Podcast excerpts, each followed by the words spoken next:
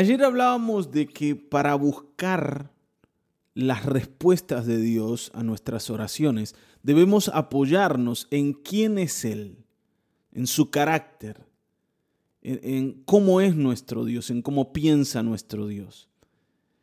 Y, y al apoyarnos en esto, podemos estar seguros de que Él siempre va a ser fiel a su carácter y nos va a responder a causa de esa fidelidad. Pero hoy me gustaría que nos centremos en algo más, algo que está claramente a nuestro favor, algo que Dios jamás va a romper y es su pacto con nosotros. La escritura dice que Dios ha hecho un pacto con nosotros en Cristo Jesús, un pacto nuevo. Y ese pacto nos asegura las respuestas de Dios, entre otras muchas cosas.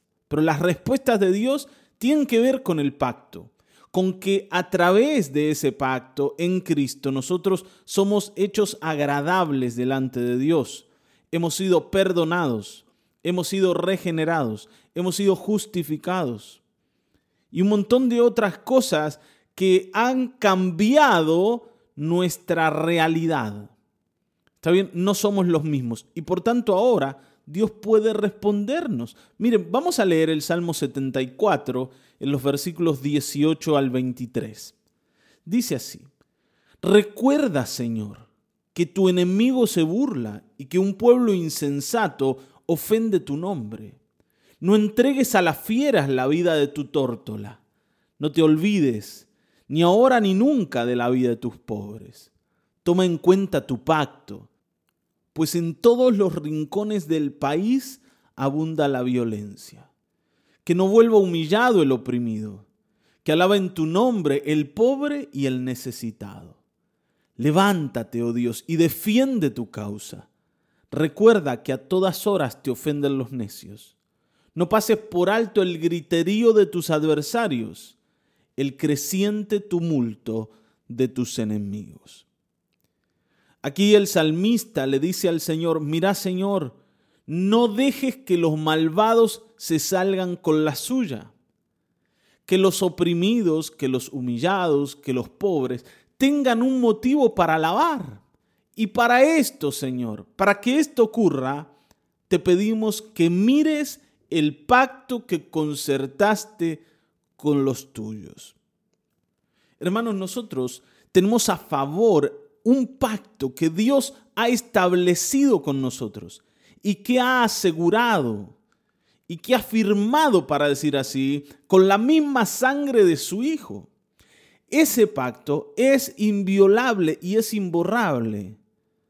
Y no hay nada, nada que pueda ocurrir con nosotros que anule el pacto.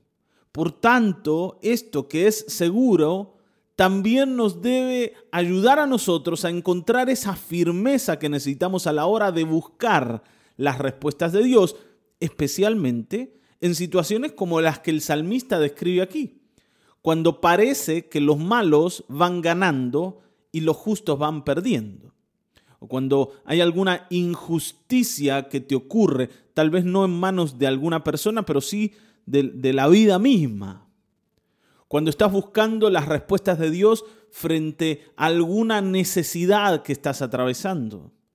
Allí recordá el pacto, porque es en Cristo Jesús, a través de ese pacto, que nosotros podemos ser oídos delante del Padre y que podemos recibir respuestas. Está bien, ¿no? Este pacto que nos mete en, en esa nueva vida, en esa en ese tiempo de paz con Dios, donde somos hechos nuevos, donde somos regenerados, donde somos transformados en personas inocentes a causa de que Dios coloca sobre Cristo nuestro pecado y nos limpia a nosotros de ese pecado y nos justifica, ¿sí? Solo porque Él ha decidido hacerlo. Esto tiene que ver con el pacto nos provee a nosotros de muchas cosas que antes no teníamos ni por asomo. Una de las cosas que la escritura menciona que hoy tenemos es herencia. Nosotros tenemos herencia delante de Dios. Somos sus hijos. Y esto no es algo que veremos si ocurre, ¿no? Esto es algo que Dios asegura que va a ocurrir. Tanto es así que nos ha dado un adelanto de esa herencia, que es el Espíritu Santo. El Espíritu Santo dice la Escritura que es las arras de nuestra herencia, aquello que asegura que vamos a recibir la herencia un día. Y también esto asegura las respuestas de Dios, porque las respuestas de Dios es parte de lo que Dios nos ha prometido. Él va a ser nuestro Dios para siempre y nosotros para siempre vamos a ser su pueblo. De esto también hemos estado hablando, ¿no? Somos de su exclusiva posesión. ¿A quién tengo en los cielos sino a ti? decía el salmista. Yo también sé que en los cielos tengo un Dios.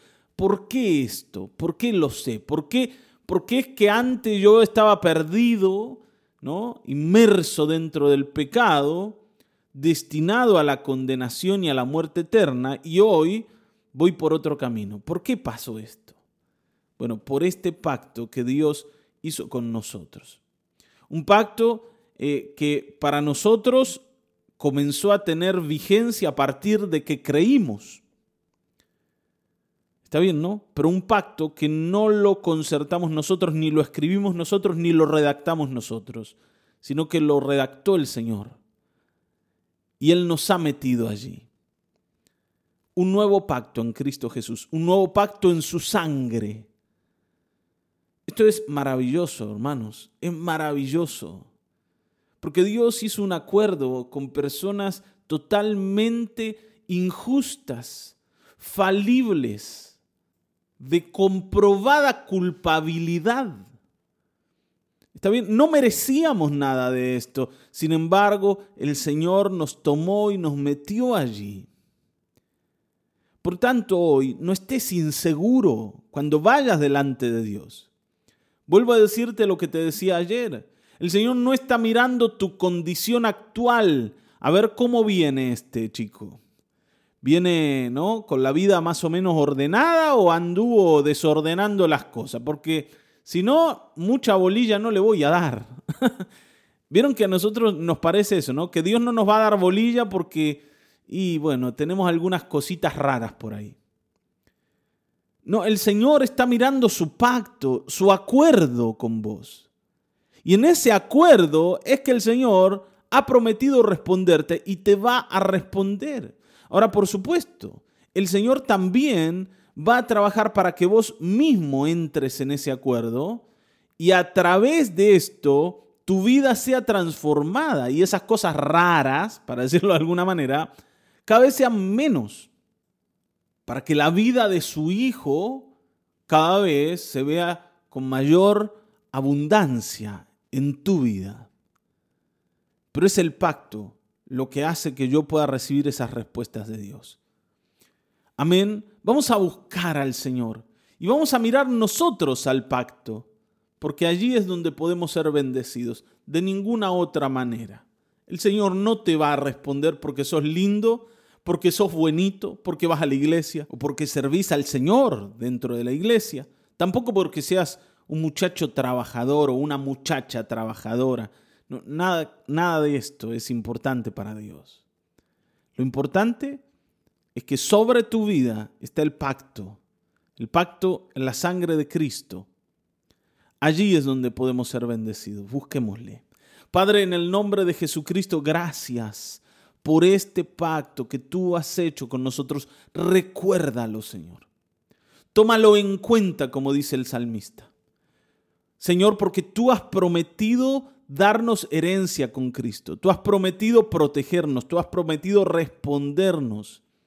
Tanto que la escritura dice que somos más que vencedores por medio de aquel que nos amó. Y nada va a separarnos de ese amor que tienes por nosotros en Cristo Jesús nosotros mismos queremos mirar al pacto para dejar de pensar en que tus respuestas tienen que ver con nuestras obras, con lo bueno o con lo malo que hagamos. Gracias Señor por Cristo. Gracias por la vida de tu Hijo que nos ha dado vida a nosotros.